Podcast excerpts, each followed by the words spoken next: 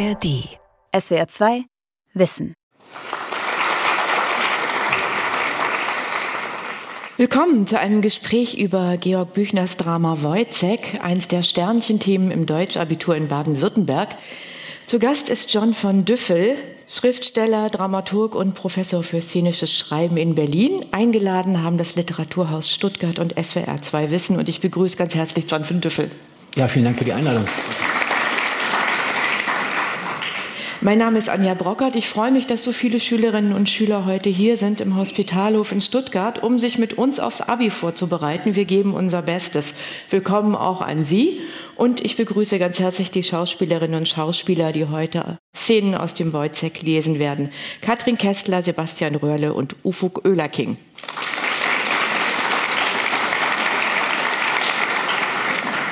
Ja, John van Düffel, Büchners Dramenfragment Wojzeck, eines der meistgespielten, eines der einflussreichsten Stücke der deutschen Literaturgeschichte, mehrfach verfilmt, vertont, es gibt Oper, Hörspiele, Ballett und der Wojzeck hat eine ungebrochene Karriere als Schullektüre.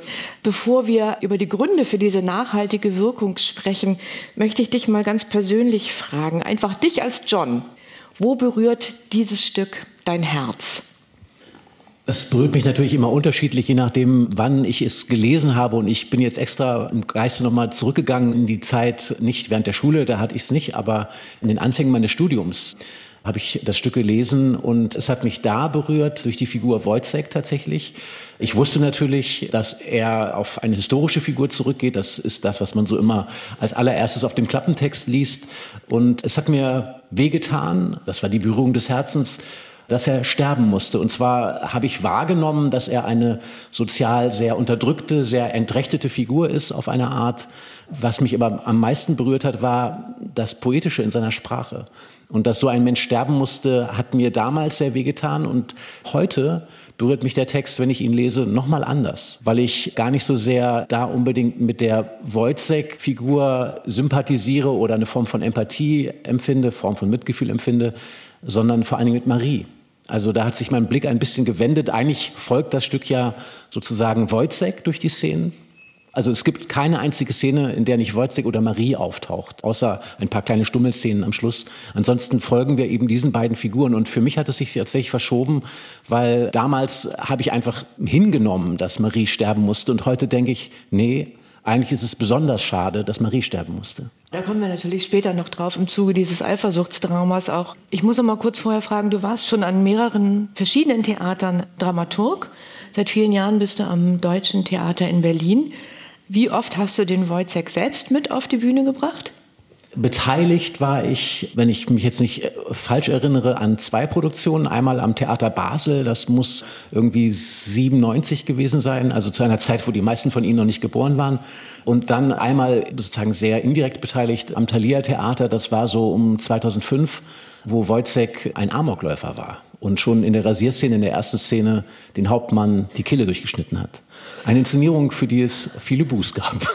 Als Dramaturg, das müssen wir vielleicht mal ganz kurz erklären, bist du so etwas wie ein literaturwissenschaftlicher Berater am Theater.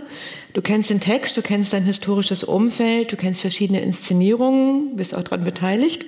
Du berätst Regie und die Schauspieler und Schauspielerinnen.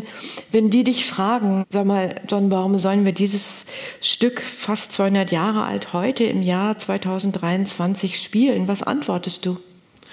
Ja, also vielleicht erstmal zu dem Thema, was ein Dramaturg macht. Also natürlich ist unsere Aufgabe als Dramaturgen, die Hintergründe zu liefern zu einem Text und auch die Brücke zu schlagen von diesen Hintergründen zur Gegenwart. Insofern ist die Frage völlig berechtigt. Es geht aber auch gleichzeitig um etwas, was mir immer sehr wichtig ist. Es geht nicht nur um eine Art Literaturwissenschaft, sondern es geht um den lebendigen Kern eines Stückes. Es geht darum, was für Kräfte stecken in einem Text und wie erreichen uns diese Kräfte heute? Weil ich glaube, in jedem Klassiker, auch wenn sie sozusagen oftmals sowieso tote Lektüre im Bücherschrank stehen, in jedem Klassiker steckt eine große Gewalt, etwas, was Menschen erreichen kann. Und manchmal ist das verstellt hinter ganz, ganz viel Information oder Dingen, die man lernen muss oder wissen muss, damit man es überhaupt versteht. Und dass aber trotzdem dieser harte Puls eines Textes, dass der irgendwie anfängt zu schlagen und dass er Menschen erreicht und dass Leute nicht unberührt von dem Text aus dem Theater gehen, das ist, glaube ich, mit eine ganz große Übersetzungsaufgabe, die Dramaturgen und da natürlich im weitergehenden Regisseure, SchauspielerInnen und so weiter leisten müssen. Aber das fängt sozusagen bei uns an. Und ich würde schon sagen, dass ganz, ganz viele Linien von dem Stück von damals, heute, und das kann man wirklich als auch einen schlimmen Befund der Geschichte werten, immer noch sich bis in die Gegenwart hineinziehen. Also zum Beispiel die sogenannte soziale Frage. Wojciech steht sozusagen am unteren Ende der Nahrungskette. Er ist sozusagen im Prekariat. Er hat gerade mal vielleicht genug Geld zum Leben. Er hat kaum genug Geld, um sein uneheliches Kind, um seine uneheliche Partnerin halbwegs am Leben zu erhalten. Also der lebt sozusagen am absoluten Existenzminimum. Und er ist eine Figur, wie man sie sich heute denken könnte, mit mehreren Jobs. Ja, er ist sozusagen einerseits in der Armee, er ist aber auch gleichzeitig der Assistent äh, des Hauptmanns und er ist gleichzeitig auch noch Versuchskaninchen bei einem Doktor und muss sich überall verkaufen entweder seine Leistung oder seine Dienste verkaufen oder eben bei dem Doktor sogar seinen Körper verkaufen. Also das heißt, das wäre sozusagen die Armutsschiene und Ausbeutungsschiene, wo du sagen würdest, das hat einfach eine durchgehende Aktualität. Genau, also die soziale Frage ist, das kann man ja einfach so hart mal sagen, ja. ne, seit der Zeit von Büchner bis heute unbeantwortet oder sage ich mal ungelöst. Sie hat sich verändert, in natürlich manchen Aspekten verändert, aber viele dieser Szenen und viele der auch Ungerechtigkeiten, die in diesen Szenen beschrieben werden, haben sich nicht verändert. Mhm. Äh, und insofern ist es sozusagen nicht so schwer, das heute zu übersetzen. Ja, es sind ja noch viele andere, sagen wir mal, zeitlose Themen drin, also Sprachlosigkeit, Eifersucht, Gewalt, Wahnsinn. Bevor wir dann einsteigen in den Text, kannst du ihn noch mal kurz historisch verankern? Also in welcher Zeit ist er entstanden und was kritisiert Büchner an den gesellschaftlichen Strukturen seiner Zeit? Ja, also zunächst mal geht der Text, und das ist wirklich sehr, sehr spannend, zurück auf einen historischen Fall.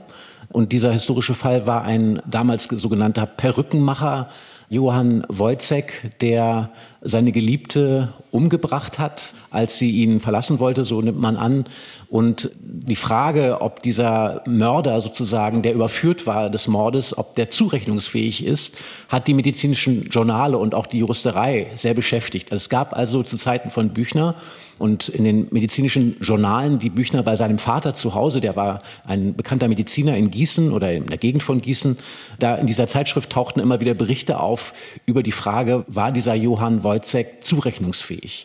Und das hat natürlich eine große Bedeutung, weil in der Zeit, in der diese Gutachten geschrieben wurden über die Zurechnungsfähigkeit von dem historischen Wojcek, also der realen Figur, da ging es ja auch so ein bisschen darum, welcher Begriff von Individuum, welcher Begriff von Menschsein entwickelt sich. Also wie verstehen wir uns? Also was macht einen vollverantwortlichen Menschen aus? Und da waren das natürlich auch philosophische Fragen, die damit einflossen. Und deswegen hat den jungen Büchner, und er ist ja nicht besonders alt geworden, wie Sie alle wissen, also 23 Jahre würde ich mal sagen, ist kein Alter, selbst aus Ihrer Perspektive. Und insofern war das etwas, was eine große philosophische Frage der Zeit war, aber eben auch eine zutiefst medizinische, juristische Frage der Zeit. Und das hat Büchner gewissermaßen mit in das Stück hineingenommen. Und diese Frage hat er weitergespielt. Also nicht nur im Sinne von, ist dieser Johann Wojcek schuldfähig oder zurechnungsfähig, sondern wer hat überhaupt Schuld? Und diese Frage hat er erweitert auf die Gesellschaft. Er hat also sozusagen aus dieser Einzelbetrachtung eines Individuums, ist es schuldfähig, den Blick der, oder die Frage der Schuld an die Gesellschaft gestellt. Und er hat auch die Frage, ist der verrückt oder nicht, an die Gesellschaft gestellt. Denn diese Gesellschaft, die wir dort kennenlernen, in diesem Stück, ist mit leichten Worten zumindest eine verschobene Gesellschaft und ein bisschen auch eine verrückte Gesellschaft. Und von wem geht da Schuld aus? Wer trägt die Verantwortung für welche Handlungen, für welche Art von Gewalt? Und wo fängt die Gewalt überhaupt an? Also man kann sagen, es gibt ganz klare Gewalthandlungen, nämlich diesen Mord zumindest als ganz klaren Gewaltakt, der auch vom Gesetz geahndet wird. Aber es gibt in dem Stück von der ersten Szene an Gewalt. Die ist nicht immer nur physisch, aber wenn man jemanden sozusagen die ganze Zeit auf einer Erbsendiät hält, um zu gucken, was das mit seinem Körper macht und er braucht das Geld und stellt sich diesem medizinischen Experiment mit seinem Körper zur Verfügung, weil er nicht anders kann, weil er nicht anders weiß, wie er die Kohle heranschaffen soll, dann ist es auch eine Form von Gewalt. Also dieser historische Fall war ja im Grunde die Inspiration für das Stück. Er kritisiert natürlich auch die gesamten feudalen Strukturen seiner Zeit. Mal kurz zur Umsetzung. In manchen Interpretationen heißt es, die Figuren stünden nur als Repräsentanten für gesellschaftliche Gruppen. Also Büchner hätte gar keine individuellen Charaktere geschaffen. Ich bin mir gar nicht so sicher, ob das stimmt. Jedenfalls, wenn man sich den Wojcek anschaut. Wie siehst du das denn? Ja, also ich glaube, aus Theatersicht sucht man natürlich auch bei der Repräsentationsfigur, also bei einer Figur, die Stellvertretercharakter hat, also wie den Figuren, die keine Namen haben, um es mal ganz einfach zu sagen. Ne? Also ein klassischer Marker, ein klassisches Kennzeichen dafür, dass eine Figur als Einzelfigur, als Individuum zu lesen ist, ist der Eigenname. Ne? Dann heißen sie also Marie oder sie heißen Wojcek oder Käthe oder wie auch immer. Und jeder Name signalisiert, das ist eine besondere Person. Wenn sie aber heißen Hauptmann, Doktor und so weiter, dann ist es natürlich ein klares Zeichen dafür, dass sie auch stellvertretend sind für alle Hauptmänner oder für alle Doktoren. Ne? So einfach kann man sich zurechtlegen. Und trotzdem hat ja Büchner nicht versucht, in diesem Hauptmann alle Hauptmänner abzubilden, sondern er hat diesen Hauptmann, das werden wir auch im Text hören, sehr überzeichnet. Und damit fängt natürlich etwas an, wo vielleicht nicht unbedingt nur die Hauptmänner gemeint sind, sondern vielleicht auch eine gewisse Art von eine Denkrichtung oder also auch eine Form von gesellschaftlichem Urteilen. Ja. Und insofern dürfen sich auch die Nicht-Hauptmänner mit gemeint fühlen. Wir hören jetzt mal eine Szene. Und zwar, es ist die fünfte Szene. Wir lernen Wojciech kennen und den Hauptmann, in dessen Diensten Wojciech steht. Ufuk Oehlerking und Sebastian Röhrle lesen für uns. Bitte schön. Wojciech beim Hauptmann. Hauptmann auf dem Stuhl, Wojciech rasiert ihn. Langsam, Wojciech, langsam! Eins nach dem anderen. Er macht mir ganz schwindelig. Was soll ich dann mit den zehn Minuten anfangen, die heute zu früh fertig wird? Wojciech, bedenk er. Er hat noch seine schönen 30 Jahre zu leben. 30 Jahre. Macht 360 Monate und Tage, Stunden, Minuten. Was will er denn mit der ungeheuren Zeit alle anfangen? Teil er sich ein, Wojciech? Jawohl, Herr Hauptmann.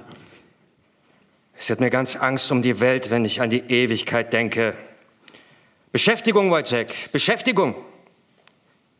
Ewig. Das ist ewig. Das ist ewig. Das siehst du ein. Nur ist es aber wieder nicht ewig und das ist ein Augenblick. Ja, ein Augenblick. Wojciech, es schaudert mich, wenn ich denke, dass sich die Welt in einem Tag herumdreht. Was eine Zeitverschwendung. Wo soll das hinaus? Wojciech, ich kann kein Mühlrad mehr sehen oder ich werde melancholisch. Jawohl, Herr Hauptmann. Wojciech, er sieht immer so verhetzt aus. Ein guter Mensch tut das nicht. Ein guter Mensch, der sein gutes Gewissen hat. Rede doch was. Was ist heute für Wetter? Schlimm, Herr Hauptmann, schlimm. Wind. Ich spür's schon. Es ist so was Geschwindes draußen. So ein Wind macht mir den Effekt wie eine Maus. Ich glaube, wir haben sowas aus Süd-Nord. Jawohl, Herr Hauptmann. Süd-Nord. oh, oh, er ist dumm, so abscheulich dumm.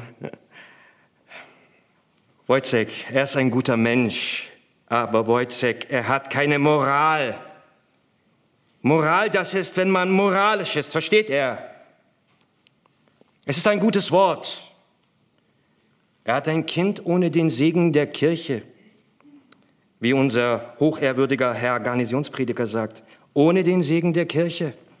Es ist nicht von mir. Herr Hauptmann, der liebe Gott wird den armen Wurm nicht drum ansehen, ob das Amen drüber gesagt ist, ehe er gemacht wurde. Der Herr sprach, lasset die Kleinen zu mir kommen. Was sagt er da? Was ist das für eine kuriose Antwort? Er macht mich ganz konfus mit seiner Antwort. Wenn ich sag, er, so meine ich ihn. Ihn! Wir arme Leute. Sehen Sie, Herr Hauptmann, Geld? Geld.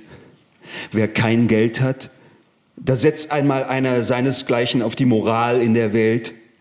Man hat auch sein Fleisch und Blut. Unser Eins ist doch einmal unselig in der und der anderen Welt. Ich glaube, wenn wir in den Himmel kämen, so müssten wir Donnern helfen. Wojciech, er hat keine Tugend. Er ist kein tugendhafter Mensch. Fleisch und Blut. Wenn ich am Fenster lieg, wenn es geregnet hat und den weißen Strümpfen nachsehe, wie sie über die Gassen springen, verdammt Wojciech, da kommt mir die Liebe. Ich habe auch Fleisch und Blut. Aber Wojciech, die Tugend, die Tugend. Wie sollte ich dann die Zeit rumbringen? Ich sag mir immer, du bist ein tugendhafter Mensch. Ein guter Mensch. Ein guter Mensch. Ja, Herr Hauptmann, die Tugend. Ich hab's noch nicht so aus. Sehen Sie, wir gemeine Leute, das hat keine Tugend. Es kommt nur so die Natur.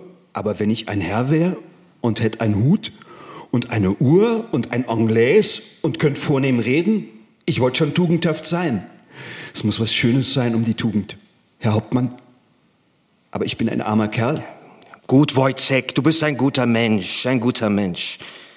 Aber du denkst zu viel, das zerrt. Du siehst immer so verhetzt aus. Der Diskurs hat mich ganz angegriffen. Geh jetzt. Und renn nicht so. Langsam. Hübsch langsam die Straße hinunter.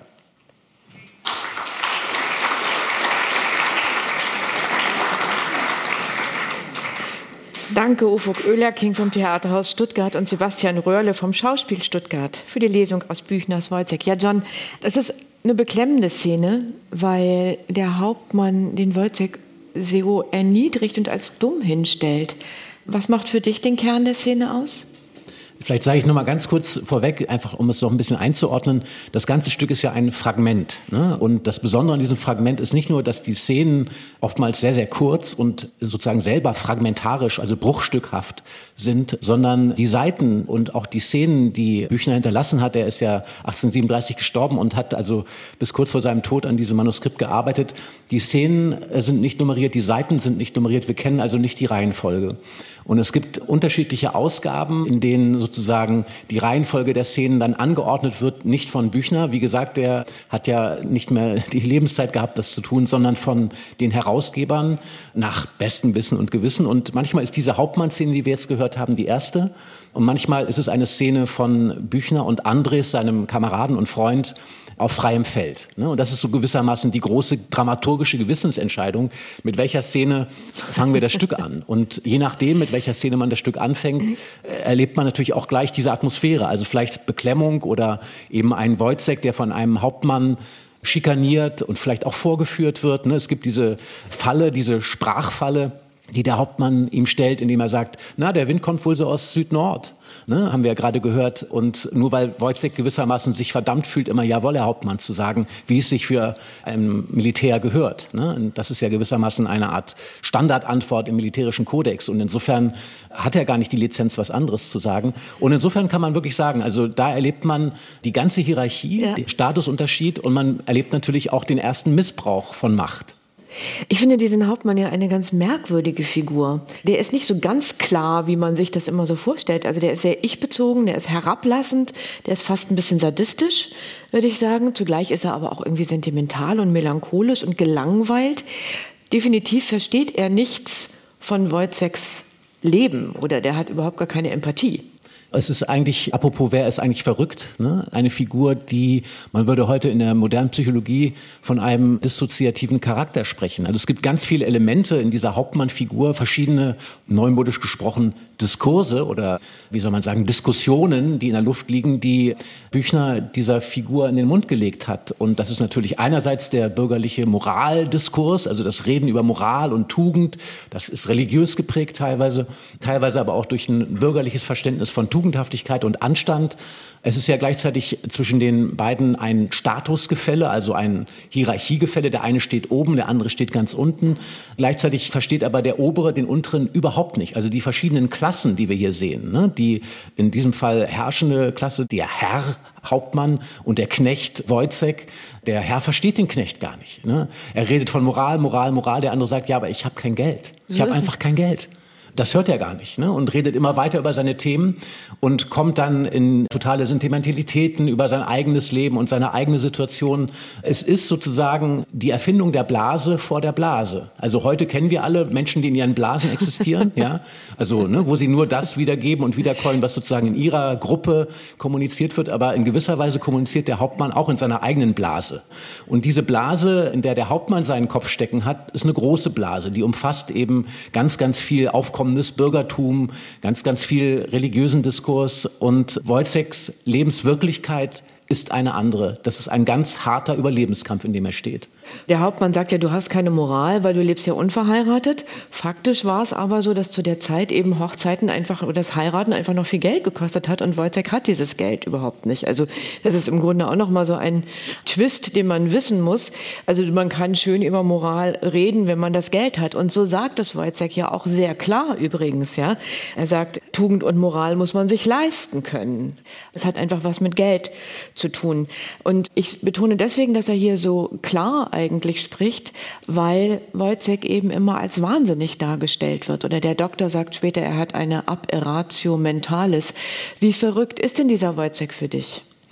Deswegen nochmal zurück zu der großen Frage, mit welcher Szene fängt man an? Also diese Szene ist gelaufen und man macht Stopp, unterbricht die Aufführung und macht eine kleine Publikumsumfrage. Was glauben Sie, wer von den beiden Figuren, die Sie gerade gesehen haben, ist verrückt?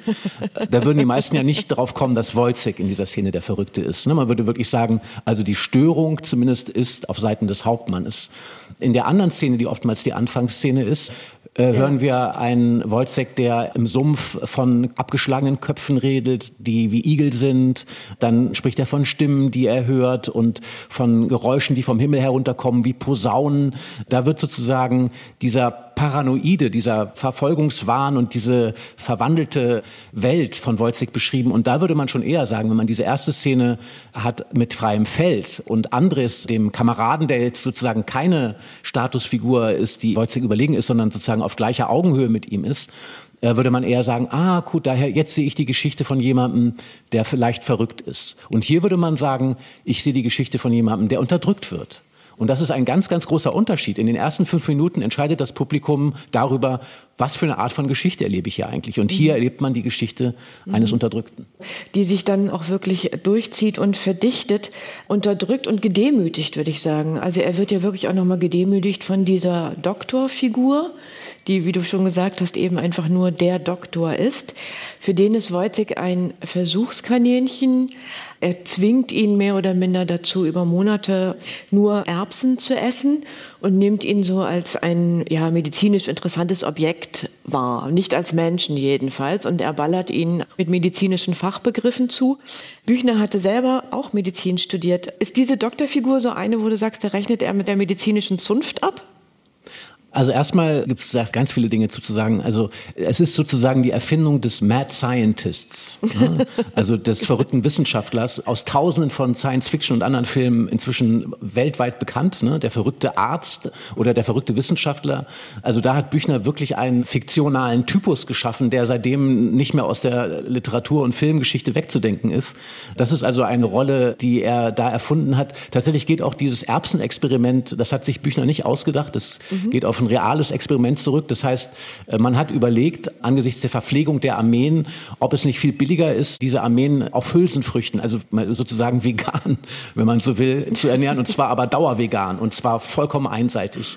Und diese armen Soldaten, die das haben über sich ergehen lassen müssen, haben die Kontrolle über ihre Schließmuskel verloren. Also Ihr wisst, was ich meine. Und teilweise Vergiftungserscheinungen erlitten und sind deswegen verrückt geworden.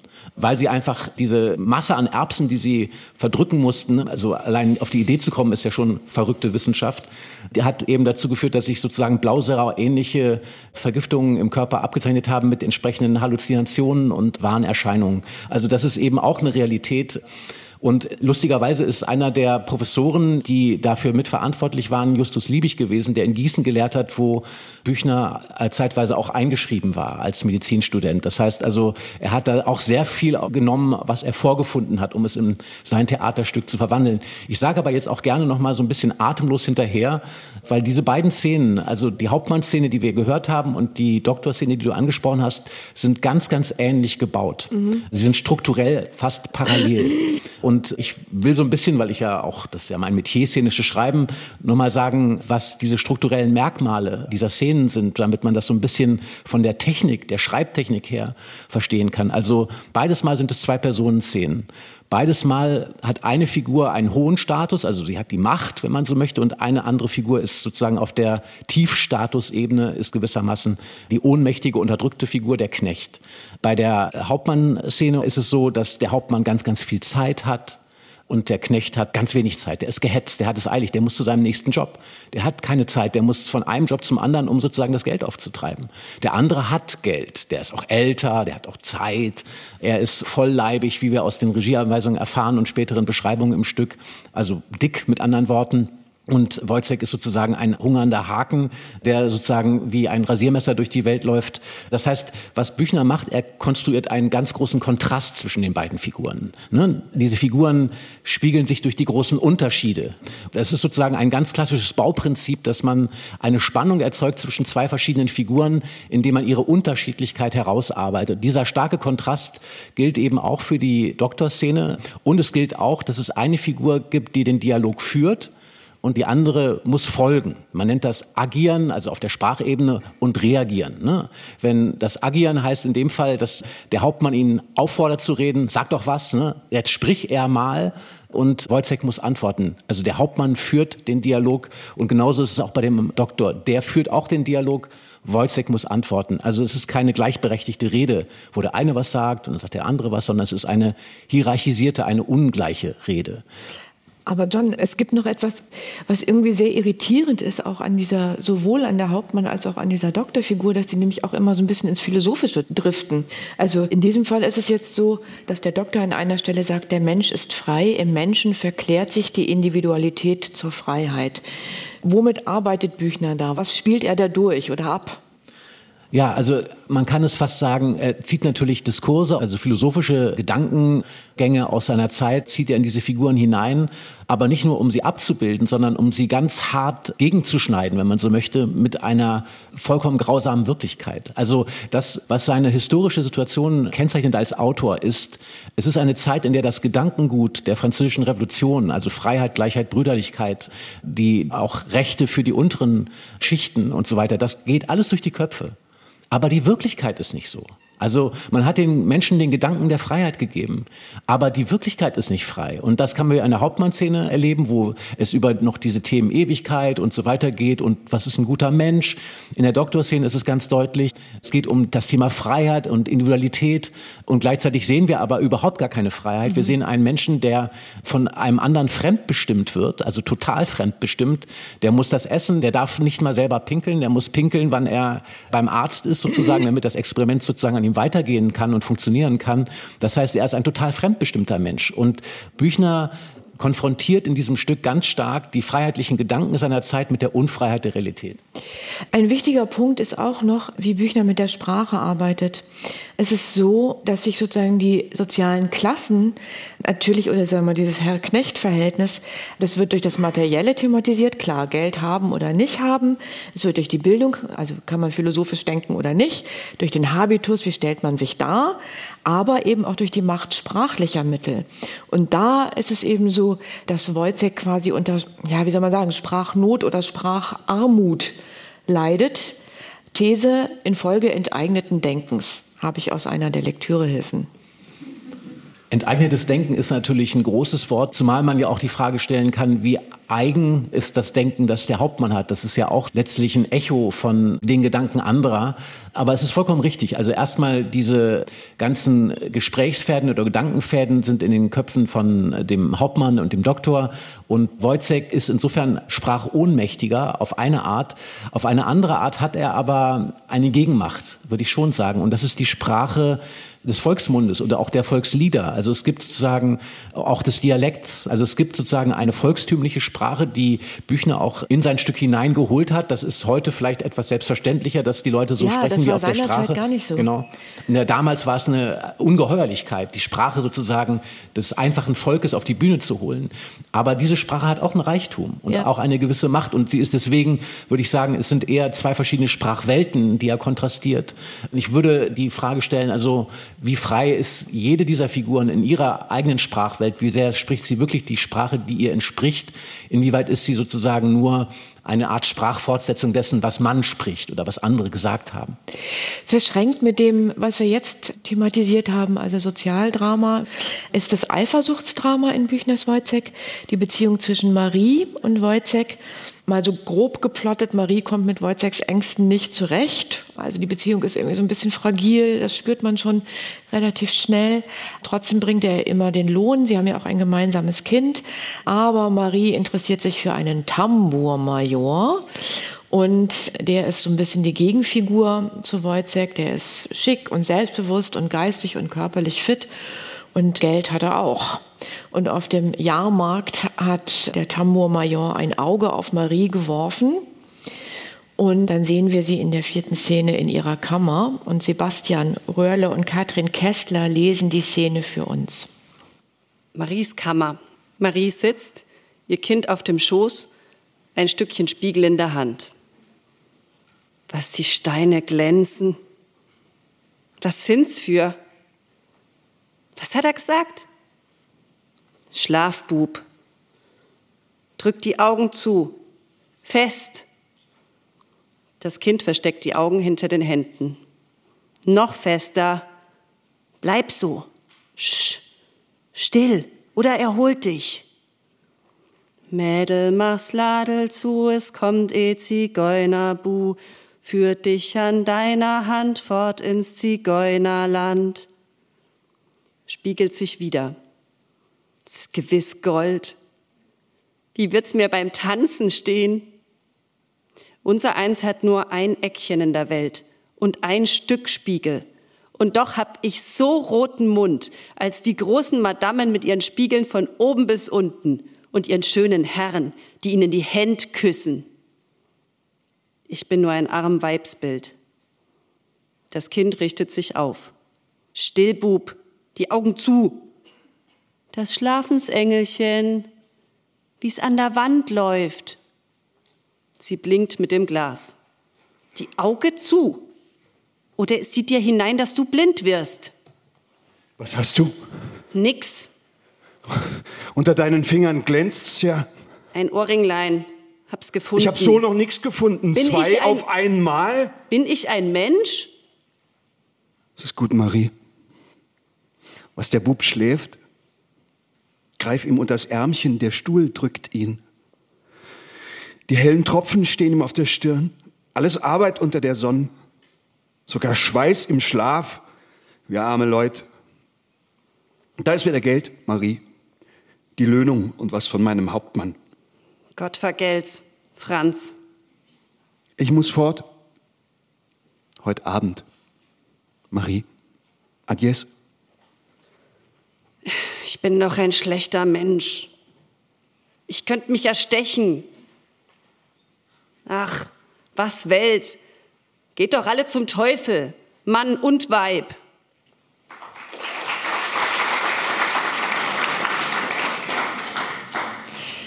Danke Katrin Kessler vom Theater Lindenhof und Sebastian Röhrle. Kurze Szene, steckt eine Menge drin.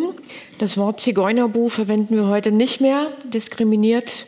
So steht es im Stück aus den 1830er Jahren. John Zentral ist eigentlich die Beobachtung, dass Wojcik hier etwas zwar wittert, aber der Sache nicht weiter nachgeht, nämlich dieser Sache mit den Ohrringen. Kann er nicht oder will er nicht? Ja, also da wird natürlich die Fährte für das Eifersuchtsdrama gelegt und damit entsteht sozusagen so eine Art Plot der dann noch weiter gesponnen wird im Verlauf des Stückes.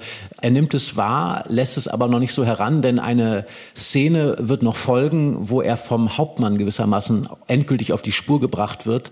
Und ich glaube, dass sich Büchner auch diesen Moment aufsparen wollte, äh, der Erkenntnis und vor allen Dingen eben auch, dass der Hauptmann ihn darauf stößt. Das ist mir nochmal ganz wichtig für die Art, wie man Theaterstücke zu lesen hat. Das, was die Figuren in Stücken sagen, es ist wie im wirklichen Leben. Man kann keinem wirklich glauben. Ne?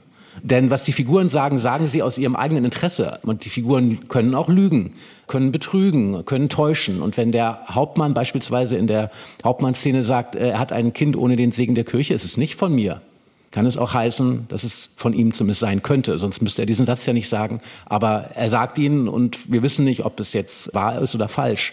Das heißt also, den Figuren kann man nicht wirklich glauben. Und auch der Hauptmann, wenn er dann später Wolzig auf die Spur bringt, dass es ein Haar gibt, das er bei Marie gefunden haben könnte, ein Haar aus dem Bart von dem Tambourmajor und dass dieses Haar darauf hindeutet, dass Marie etwas mit dem Tambourmajor hat, da spielt er sozusagen so ein bisschen den, den Intriganten ne? und den bösen Hinführer Führer zu dem, der die Eifersucht auch wirklich weckt. Also der allerschlechteste Freund, den man sich nur denken kann.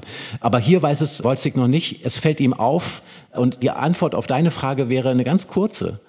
Er hat die Zeit nicht. Ach so. Er hat nicht die Zeit. Er ist so beschäftigt damit, dafür zu sorgen, dass sie überleben dass er gar nicht so lange innehalten und anhalten kann, um sich mit der Sache zu beschäftigen. Er eilt weiter, er ist atemlos und deswegen übersieht er sozusagen das große Alarmzeichen, ja, das der Autor hier setzt.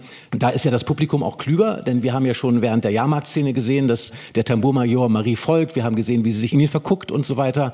Also wir wissen es schon und wir sehen die Figur, wie sie es übersieht, ne, dieses ja. Zeichen. Und das hat aber wirklich mit dem Gehetztsein zu tun. Und das Ende der Szene, wenn Marie allein ist, hat eben auch wiederum damit damit zu tun. Sie fragt sich, mein Gott, er hat mir das Geld abgeliefert. Er rennt durch sein ganzes Leben, um mich zu ernähren, um das Kind zu ernähren, um uns zu ernähren.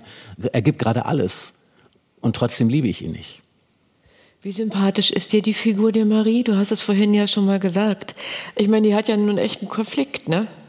Mehrere. Ja, also sie hat natürlich erstmal, das muss man sagen, eine analoge Situation, eine vergleichbare Situation zu der von Wojciech selber. Also wenn man überlegt, was sie am Anfang dieser Szene, die wir gerade gehört haben, sagt, dann sagt sie nichts anderes als das, was Wojciech mehr oder weniger in anderen Worten auch dem Hauptmann gesagt hat wir sind arme Leute, was soll man machen? Wir haben nicht viel Möglichkeiten. Und sie sieht, dass sie vielleicht auch was anderes sein könnte. Sie hat den Traum, vielleicht eine höhere Madame zu sein, eine, vielleicht auch ihrer Schönheit oder ihrer Person ein gemäßes Leben zu führen. Aber sie hat keinen großen Spiegel, sie hat nur eine Spiegelscherbe, in der sie sich betrachten kann. Und die Ohrringe, die sie trägt, hat sie nicht, weil sie sie einfach so bekommt, sondern weil sie vorher mit dem Tambourmajor im Bett war.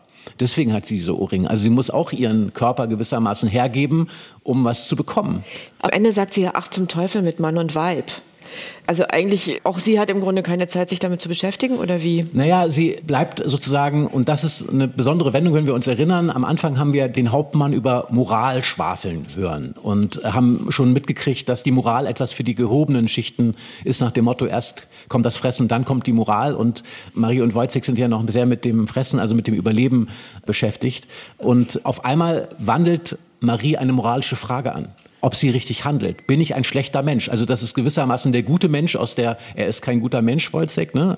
Er ist ein guter Mensch, Wojcek. Diese Frage gut oder schlecht wandelt sie auf einmal an, weil sie erlebt hat, ich habe jemanden verraten, betrogen, getäuscht, der gerade alles für mich gibt. Ja. Und deswegen bleibt sie mit einer moralischen Frage zurück. Bin ich ein schlechter Mensch? Das ist eine moralische Frage. Und sie denkt dann drüber nach und sagt diesen Satz, da würde ich gleich auch noch gerne kurz was zu sagen. Ach, könnte ich mich erstechen oder sinngemäß. Ja. Und dann sagt sie, ach komm, also das heißt dann wieder Moral, geh doch alles zum Teufel, ich kann sowieso nicht anders. Es ist nun mal so.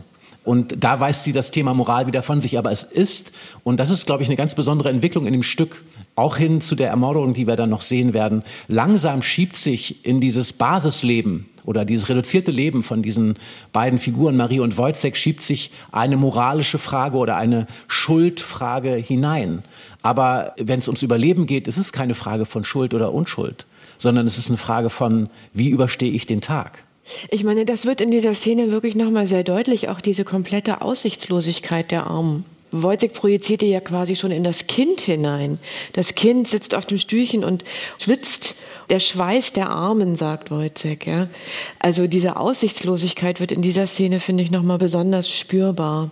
Ja, und es nimmt auch dieses Motiv auf. Ne? Zum Hauptmann hat Wojciech gesagt, wenn wir in den Himmel kämen, müssten wir Donnern helfen. Also es gibt keine ja, Welt ja, ja. ohne Arbeit für uns. Und es gibt auch nur, selbst im Schlaf, den Schweiß. Also selbst wenn wir schlafen, schwitzen wir, weil die Arbeit nicht aufhört. Und es ist jetzt keine tolle Arbeit, sondern es ist eine ausgebeutete Arbeit. Also wir werden überall ausgebeutet und selbst im Schlaf schwitzen wir. Das ist sozusagen das, was er in diesem Kind sieht.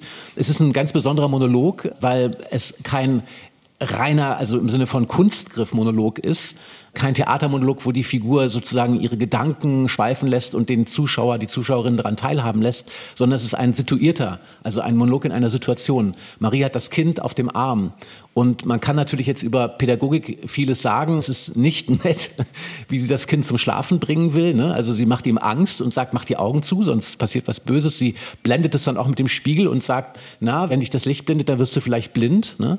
Also heute würde man sagen, das war extrem schwarze Pädagogik. Aber sie hat auch sonst, und das ist eine ganz besondere Setzung von Büchner, sie ist nicht allein. Sie hat keine Zeit für sich. Eine Madame hätte Zeit, äh, vor dem Spiegel zu paradieren, sich anzusehen. Sie hat das Kind. Also sie ist nie allein. Und dass das Kind die Augen zumacht, ist die einzige Möglichkeit, dass sie alleine ist. Und deswegen greift sie zu diesen pädagogisch fragwürdigen Mitteln. Und auch wenn das sozusagen nicht gut ist, was sie da tut, tut sie mir dabei leid oder ich habe ein Mitgefühl und die Frage habe ich nicht so richtig beantwortet, deswegen jetzt. Auch mit der Sympathie. Ja, mit der Sympathie. Ja. Also ich würde sagen, es ist mir nicht sympathisch, aber auf eine wehmütige Art kann ich es mhm. verstehen. Mhm, ja. Wir müssen noch ganz kurz über die Form sprechen. Du hattest schon ein paar Sachen angedeutet, eben das Fragmentarische. Es sind teilweise sehr, sehr kurze Szenen. Klar, hat es eben nicht zu Ende geführt, das Stück. Verrückterweise ist es ja aber so, dass es eben trotzdem funktioniert und dass es als ein frühes Beispiel der literarischen Moderne gilt. Was macht die Modernität aus? Das ist jetzt eine Doppelfrage. A. Was macht die Modernität aus? B. Warum funktioniert es, obwohl es ein Fragment ist? Ich fange mal mit der zweiten Frage an. das ist immer äh, so übrigens, ja. Äh, weil ich glaube, dass es Fragment geblieben ist, hat mit dem frühen Tod von Büchner zu tun und gleichzeitig entspricht das Fragmentarische, also diese gebrochene, bruchstückhafte Form, entspricht unglaublich dieser Figur Wojcek. Also auf eine Art muss man sagen, es ist einer der schönsten Betriebsunfälle der Literaturgeschichte, dass das Stück Die Mensch, ja, weil, weil es also der Spiegel, den wir in der Szene erlebt haben, ist ein gebrochener Spiegel und so wird diese Figur Wojcek gespiegelt. Wir erleben sie in Bruchstücken. Wir erleben Marie in Bruchstücken. Wojcik ist ein Gehetzter. Das Stück ist sehr gehetzt geschrieben. Also Büchner hatte auch nicht viel Zeit in seinem Leben und zwar aus tausend Gründen. Er war auch viel beschäftigt, aber er war auch auf der Flucht. Er musste sozusagen in der Zeit, wo er angefangen hat, an Wolzig zu arbeiten, darüber nachzudenken, musste er aus Gießen, aus Hessen fliehen. Er ist erst nach Straßburg geflohen und dann relativ riskant von Straßburg aus in die Schweiz nach Zürich, wo er dann äh, an einem medizinischen Institut geforscht hat. Übrigens an Fischen, an Barben geforscht hat. Die hat er seziert. In dieser ganzen Zeit, während er an Wolzig geschrieben hat, war er selber auf der Flucht. Er war ein Gehetzter. Die Figur Wolzig ist eine gehetzte Figur. Und dieses kurze, atemlose des Fragments yeah. entspricht der Figur Wolzig vollkommen. Und das Moderne daran ist, dass wir heute auch keine Zeit haben. Nein, also das, es, ist, es ist sozusagen da auch wieder ein Betriebsunfall, weil wenn man jetzt zu viel Zeit, ich hätte das Büchner zugetraut, dass er das auch erkennt und sagt, ich schreibe das Stück sozusagen, bringe es in eine Reihenfolge, aber ich mache daraus kein klassisches Stück. Also Dantons Tod, das große Revolutionsstück von Büchner, das ist in der Form als mehraktiges Stück richtig durchgeführt. Dieses Stück durchzuführen, also zu vollenden im klassischen Sinne, wäre eigentlich ein Verrat an der Figur Wojcik ja. gewesen. Und deswegen ist es deshalb auch modern, weil es beschreibt, die Welt, die wir erleben, lässt sich in einem vollendeten Werk gar nicht spiegeln, sondern die Welt ist genauso zerrissen, so unvollständig, so widersprüchlich und zerrissen, wie das Stück ist, ist in seiner Form. Jetzt ist es ja so, also um nochmal in der Geschichte ein bisschen voranzuschreiten, auch das hattest du schon gesagt, Wojciech bekommt es mit über fiese Andeutungen des Hauptmanns, dass da was läuft zwischen Marie und dem Tambourmajor. Du hattest jetzt auch dezent angespielt, möglicherweise hat Marie auch noch andere Affären. Auf jeden Fall sieht Wojciech äh, den Tambourmajor und Marie zusammen tanzen und dann ermordet er Marie. Für mich war es lange Zeit immer klar, dass diese Tat mit der Erbsendiät zusammenhängt. Ich hatte mal eine Inszenierung gesehen, in der das absolut nahegelegt wurde. Aber es ist natürlich, zu Schulzeiten übrigens, aber, aber das ist natürlich irgendwie viel zu einfach. Also es ist nicht nur diese Erbsendiät, die ihn, sagen wir jetzt mal, durchticken lässt. Ja. Deine drei Motive, warum bringt er Marie um? Naja, erstmal würde ich die Frage stellen, wer bringt Marie eigentlich um? Also wir haben ja jetzt darüber geredet, dass der Hauptmann da die Strippen zieht. Also in gewisser Weise trägt er äh, ja eine gewisse Mitschuld. Er hetzt ihm, also Wojciech gewissermaßen Maria auch auf den Hals. Äh, es ist jetzt keine Täterschaft in dem Sinne. Also natürlich muss man sagen, ein reflektierter, verantwortungsvoller Mensch hat die Aufgabe, dann mit seiner Eifersucht umzugehen. Gleichzeitig gibt es aber auch, wenn Wojciech anfängt, und das werden wir ja gleich nochmal hören, dann können Sie schon mal darauf achten, auf einmal für Wojciech ganz ungewöhnlich eine religiöse Argumentation, also über Sünde, äh, Sünde so breit und so weiter. Solche Worte fallen auf einmal. Das ist ein religiöser Diskurs, den Wojciech vorher gar nicht geführt hat. Das heißt, dieses ganze Nachdenken über die sündige Frau, die den Tod verdient, ist gar nicht sein Denken, sondern es ist das Denken der Kirche. Also ist die Kirche vielleicht daran schuld. Ich würde jetzt nicht sagen, es ist der Mord der Erbse. Also die Erbsendiät ist allein schuld, aber das Interessante an dieser Schuldfrage, und das ist, glaube ich, die große Übersetzungsleistung von Büchner, was diesen historischen Fall angeht, mit dem wirklichen Täter Johann Wojciech, dem Perückenmacher, und seiner Kunstfigur Wojciech in dem Stück, ist, dass es nicht mehr nur um die Schuld eines Einzelnen geht, sondern um die Schuld von ganz, ganz vielen verschiedenen Ebenen gesellschaftlicher ja. Art und verschiedenen Personen unterschiedlicher genau. Herkunft. Also die Lebensumstände sozusagen treiben ihn dann letztlich zu dieser Tat und die Tat und wie sich dieser Mord abspielt, das hören wir jetzt. Katrin Kessler und Sebastian Röhrle lesen noch einmal für uns. Marie? Was ist? Marie, wir wollen gehen. Es ist Zeit. Wohin? Weiß ich's? Also, dort hinaus ist die Stadt. Es ist finster. Du sollst noch bleiben. Komm, setz dich. Aber ich muss fort. Du wirst dir die Füße nicht wund laufen. Wie bist du nur auch? Weißt du auch, wie lange es jetzt ist, Marie? Am Pfingsten zwei Jahre. Weißt du auch, wie lange es noch sein wird? Ich muss fort, das Nachtessen richten. Friert's dich, Marie? Und doch bist du warm, was du heiße Lippen hast. Heiß, heißen, huren Atem. Und doch möchte ich den Himmel geben, sie noch einmal zu küssen. Friert's dich? Wenn man kalt ist, so friert man nicht mehr. Du wirst vom Morgentau nicht frieren. Was sagst du? Nix.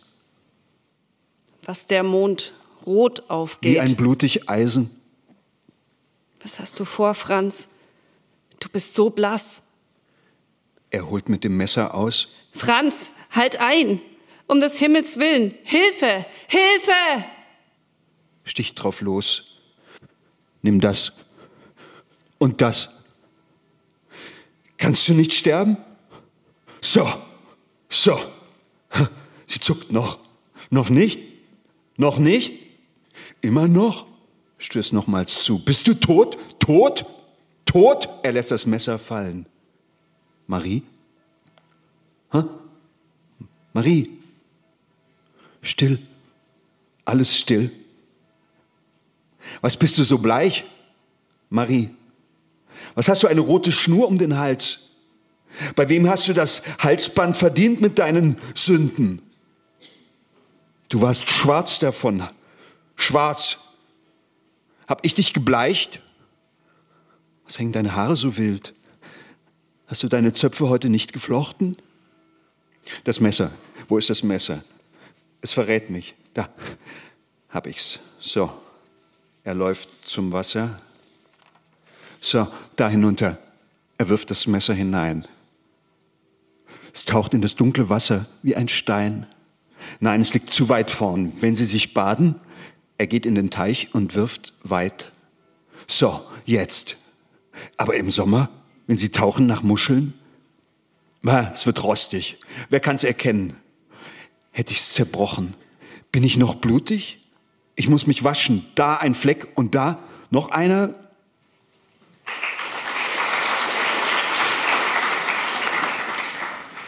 Ja, danke schön nochmal für die Lesung. Der reale Wojciech wurde ja nach einem gerichtsmedizinischen Urteil eben für zurechnungsfähig erklärt und dann für den Mord an seiner Geliebten öffentlich hingerichtet. Büchners Stück endet damit, dass das Kind von einem Narren mitgenommen wird. Und was mit Wojciech passiert, bleibt offen. Guter Schluss? Ja, ich habe das Gefühl, dass das Stück eigentlich mit dieser Szene, die war ja auch montiert, dass ne, für diejenigen, die mitlesen, wir haben da sozusagen ein bisschen was ausgelassen, damit man sozusagen diesen Schlussbogen ein bisschen besser nachvollziehen kann. Also in Wirklichkeit ist nach dieser Ermordung von Marie geht Wolzig nochmal in die Kneipe, wird da sozusagen überführt. Da wird auch dann klar, dass er der Täter ist. Also man kann davon ausgehen, dass er auch geschnappt wird und was dann passiert, kann man sich ausmalen. Aber das Kind ist natürlich das Einzige, was von den beiden übrig bleibt. Und insofern denke ich mal, also in meiner Fantasie ist es mir immer so gegangen, dass ich irgendwie gedacht habe, Büchner hat Wojciechs Geschichte nicht mehr weiter erzählt, weil es klar ist, dass er als erkannter Mörder, überführter Mörder dann auch hingerichtet wird und das Kind ist das Einzige, was von Marie und Wojciech übrig bleibt. Und von daher ist es sozusagen die letzte Frage. Und wie gesagt, alle Szenen davor sind entweder mit Marie oder mit Wojciech. Und nur diese eine Szene am Schluss ist sozusagen die, in der Marie und Wojciech nur durch ihr Kind noch da sind. Und das finde ich schon ein ganz toller Schluss. Und ich finde auch apropos, weil wir haben jetzt so viel über Fragment geredet. Aber wenn man jetzt davon ausgeht, dass die Hauptmannszene, die wir heute zuerst gehört haben, als Anfangsszene stattfindet mit dem Rasiermesser, ja, wo es auch immer die Möglichkeit gibt, übrigens für den Knecht, dem Herrn die Kehle durchzuschneiden. Das heißt, obwohl der Hauptmann sozusagen die Macht hat, hat Wojciech sozusagen die ganz konkrete Macht, mit dem Rasiermesser ihm um die Kehle zu gehen. Und wenn er sich entschließen würde, könnte er ihm tatsächlich die Kehle durchtrennen. Jetzt kommt das Messer wieder in dieser Schlussszene. Das Messer ist also wieder da. Das ist eine ganz tolle motivische Entsprechung sozusagen vom Anfang und vom Ende, wenn es denn jetzt der Anfang damals mit der Hauptmannszene gewesen ist. Und das, was so unglaublich berührend ist, ist ja, oder mich zumindest wahnsinnig berührt, ist die Kraft dieser Metaphern in der Szene mit dem Mond wie ein blutig Eisen. Also wie sich alles sozusagen in der ganzen Welt auf diesen Mord hin bildlich verdichtet und man das Gefühl hat, man ist in einer Art Mordgedicht, in einer Sprachwelt, in der alles nach Mord und Blut ruft. Und in gewisser Weise zieht ein diese Szene ja in den Wahn, aus dem heraus Wojciech agiert, mit hinein. Und das zeigt übrigens auch nochmal auf eine ganz andere Art und Weise, was Theater aus meiner Sicht eben auch kann. Also wir versuchen in der Alltagsrealität zwischen Normalität und Verrücktheit klar zu unterscheiden und wir versuchen uns möglichst auf die Seite der Normalität zu schlagen und von dem Verrückten fernzuhalten und uns auch so darzustellen. Aber im Theater dürfen wir für einen Moment mal diese Disziplin loslassen und vergessen und uns vielleicht auch mit einer Figur über diese Grenze hinweg begeben. Also in eine Welt, wo alles anfängt zu sprechen, wo die Bilder auf einmal so eine Art Suggestion oder so eine Art Sog entwickeln und einen hineinziehen in etwas. Und dass wir vielleicht auch für einen Moment mit in die Angst eintauchen, die Marie auf eine, wie ich finde, ziemlich tapfere Art in dieser Szene noch zu bewältigen versucht. Sie weiß ja, dass Wojciech eifersüchtig ist und sie weiß auch, dass sie sich mit ihm in Gefahr begibt. Sie kommt aber trotzdem trotzdem mit und lässt sie nicht einfach stehen und sagt, nee, ich will nichts mehr mit dir zu tun haben, ich gehe jetzt zum Tambourmajor, mach's gut. Ne? Also sie gehen auf diese gefährliche Reise miteinander und das ist auch eine ganz merkwürdige Art von letzte Liebesszene zwischen den beiden. Deswegen finde ich, überschreitet das Stück da am Schluss ein paar Grenzen und macht also einen ganz großen, fantastischen Weg. Mhm. Es wird immer so ein bisschen diskutiert, was jetzt eigentlich, und das ist äh, dann manchmal auch für die Interpretationsschienen wichtig, oder eine Frage jedenfalls, ist das jetzt sozusagen dominiert in diesem Stück das Eifersuchtsdrama oder dominiert das Sozialdrama? Ja? Und es stellt sich sozusagen die Frage, hat Büchner einfach nur sehr gekonnt quasi diese Eifersuchtsthematik als Vehikel genommen, um eigentlich das Sozialdrama zu pushen? Oder ist das eine komplett unsinnige Diskussion aus deiner Sicht? Ich mache jetzt mal einen besonderen Move und würde sagen, ich weiß nicht, ob Büchner das so gedacht hat. Und man spricht ja auch heute meistens auch im Deutschunterricht nicht mehr von der Intention des Autors, was der beabsichtigt hat oder nicht. Oder das lässt sich nicht mehr nachprüfen. Aber man kann sagen, mit heutigem Blick gelesen, ist das Eifersuchtsdrama auch ein Sozialdrama, nämlich das Sozialdrama der Frau. Und das ist was ganz Besonderes. Ich will es ganz kurz erläutern. Es gibt einen sehr verräterischen Satz in dem Stück, wenn der Hauptmann Wojciech verrät oder mit der Nase drauf stößt, dass der Tambourmajor der neue Liebhaber seiner Marie ist. Da sagt Wojciech, als ihm das klar wird, als er diese Informationen sozusagen aufnimmt, sagt er, aber ich bin doch nur ein armer Teufel, der sonst nichts hat auf der Welt. Das ist ein Satz, den man erstmal akzeptiert, wenn man ihn liest. Wenn man aber darüber nachdenkt, denkt man, Moment mal, hat, sonst nichts hat außer Marie auf der Welt. Also er hat Maria nicht. Sie ist nicht sein Eigentum. Es ist eine Art zu denken, an die wir uns gewöhnt haben. Wahrlich, Wojciech hat auf der Welt nicht viel. Aber man muss auch so ehrlich sein, er hat auch nicht Marie. Und er hat auch nicht dieses Kind. Das Kind gehört der Mutter. Ja? Er denkt so, aber ob er richtig so denkt, steht auf einem ganz anderen Blatt. Wie gesagt, glaubt keiner Figur, glaubt keinem Menschen sofort und unbesehen das, was sie oder er sagt. So. Ähm, außer John von Düffel. Außer mir natürlich. Aber ich sage auch immer, wenn man mir nicht glauben soll. Also insofern sehen wir ja einen Femizid. Und diese Femizide sind keine reine Eifersuchtsgeschichte, wo man sagen würde, das passiert einfach so aus dem Bauch raus, das ist halt immer so mit der Natur, der Mann ist so, die Frau ist so. So ist es ja nicht. Also das ist, heute würde man sagen, strukturelle Gewalt. Das ist ein Muster, das sich immer wiederholt, immer wiederkehrt, das immer reproduziert wird und auch Wojcek reproduziert ist wir hatten ganz am Anfang das Thema von den sozialen Unterschieden, die sich keineswegs aufgelöst haben. Und dieses Thema Femizid hat mhm. sich bis heute auch nicht aufgelöst. Mhm. Es war bei Büchner so, dass ihn nicht nur dieser Johann Wojcek inspiriert hat, sondern eine ganze Reihe von anderen Frauenmorden jener Zeit. Und heute ist es so, in Deutschland, nur in Deutschland, alle drei Tage wird eine Frau von ihrem Partner oder Ex-Partner umgebracht. Also alle drei Tage passiert in Deutschland ein Femizid, apropos Aktualität des Stückes. Und das ist nicht nur eine Privatsache. Das geht durch alle Schichten. Es sind also nicht nur sozusagen die Wojceks, sind auch die Hauptmänner und die Doktoren, ja, die das auch tun. Also es ist kein Fall sozusagen, der jetzt nur in unteren sozialen Schichten spielt. Im Gegenteil, Femizide gehören zu allen Bereichen der Gesellschaft, aber es ist sozusagen auch eine soziale Frage. Es ist die Genderfrage, wenn man so möchte die gesellschaftliche Ungleichheit von Mann und Frau. Und insofern ist auch das Eifersuchtsdrama natürlich ein Sozialdrama.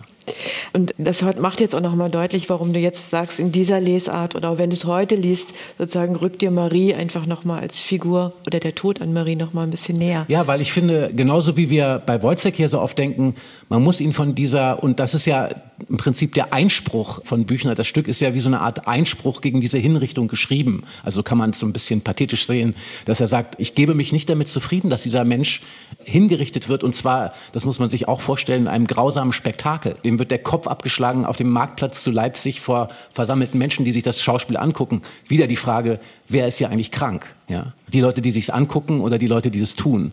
Und was außerhalb der Möglichkeiten von Wolzig liegt, und das ist, glaube ich, sozusagen dann vielleicht so die historische Chance an dem Stück, ist dieses Muster gewissermaßen zu unterbrechen. Dass diese Reproduktion von Gewalt, da möchte man ja am liebsten rufen, Pause, Leute, Stopp, es muss nicht so sein, dass am Ende der Mann die Frau umbringt, sondern es gäbe vielleicht auch noch einen dritten Weg, nämlich, dass sich diese moralischen Kategorien so in die Köpfe reingefressen haben, dass sie diesen Mord ja in gewisser Weise mitbegehen. Und insofern stellt sich auch die Frage, ist diese Moral dann vielleicht falsch? Für Marie gilt eben auch, warum wird sie so gesehen als eine schuldhafte Frau? Bei den ganzen Männern, beim Tambourmajor wird auch nicht gefragt, hat er Schuld? Oder beim Hauptmann, falls er mit Marie was hatte. Es gibt diesen Satz von ihm, wir hatten ihn am Anfang gehört, dass er den weißen Strümpfen nachschaut. Das ist ein Voyeur.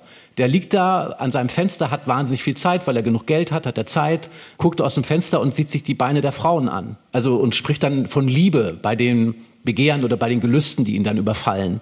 Und bei Marie fangen wir auf einmal eine moralische Argumentation an. Das finde ich eine Ungerechtigkeit, mhm. weil wir wenden auf keine andere Figur dieses Argumentationsmuster so an. Mhm. Also, ich denke, Sie haben viel Stoff für Ihre Abi-Prüfungen und zum Nachdenken vorher und hinterher. Vielen Dank, John von Düffel, und vielen Dank an die Schauspielerinnen Katrin Kessler, Sebastian Röhrle und Ufuk Oehlerking.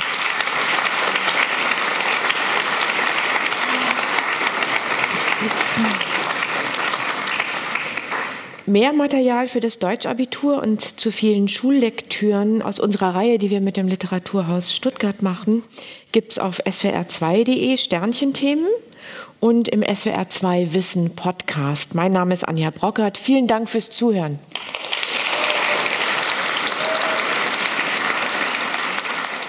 Diese Veranstaltung haben wir am 8. März 2023 im Hospitalhof in Stuttgart aufgenommen. Ein Gespräch mit dem Schriftsteller und Dramaturgen John von Düffel über Georg Büchners Drama Wojcek in unserer Reihe SWR 2 Sternchenthemen. SWR 2 Wissen. Manuskripte und weiterführende Informationen zu unserem Podcast und den einzelnen Folgen gibt es unter swr2wissen.de.